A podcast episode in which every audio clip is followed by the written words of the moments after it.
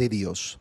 San Pablo al continuar hablándole a los corintios recuerda que les ha expresado ya su preocupación. Ustedes están tomando partidos. Yo soy de Pablo, yo soy de Apolo, yo soy de Pedro. Jesucristo es el mismo, ayer, hoy y siempre.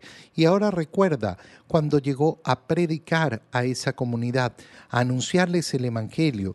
Y dice, no busqué hacerlo mediante la elocuencia del lenguaje o la sabiduría humana. Yo les hablé de Jesucristo y de Jesucristo crucificado. Lo que está diciendo San Pablo es importantísimo. ¿Por qué? Porque nadie, Nadie puede justificarse en la falta de predicación. No, es que yo no tengo la sabiduría necesaria, yo, yo, no tengo la facilidad de palabras.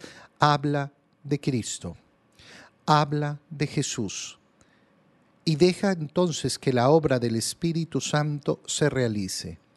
Pero en cambio, cuando una persona está llena de miedos y no, que es que yo no tengo las capacidades, que yo no tengo la posibilidad, es que yo no sé, es que no sé cuánto, no voy a dejar nunca actuar al Espíritu Santo. Nunca voy a dejar que efectivamente el Espíritu Santo actúe sobre mí.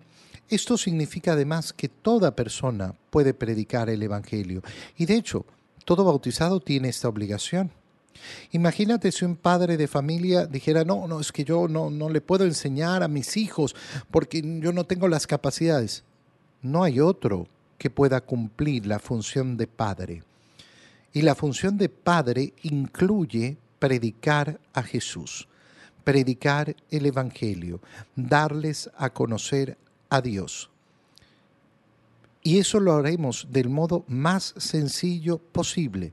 No tendremos por qué buscar palabras elocuentes ni sabiduría humana.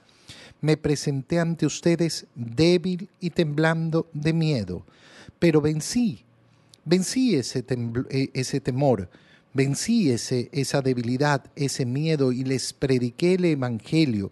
De nuevo, no con palabras de hombre sabio, los convencí por el Espíritu por el poder de Dios. ¿Para qué? Para que la fe de ustedes dependiera del poder de Dios y no de la sabiduría de los hombres.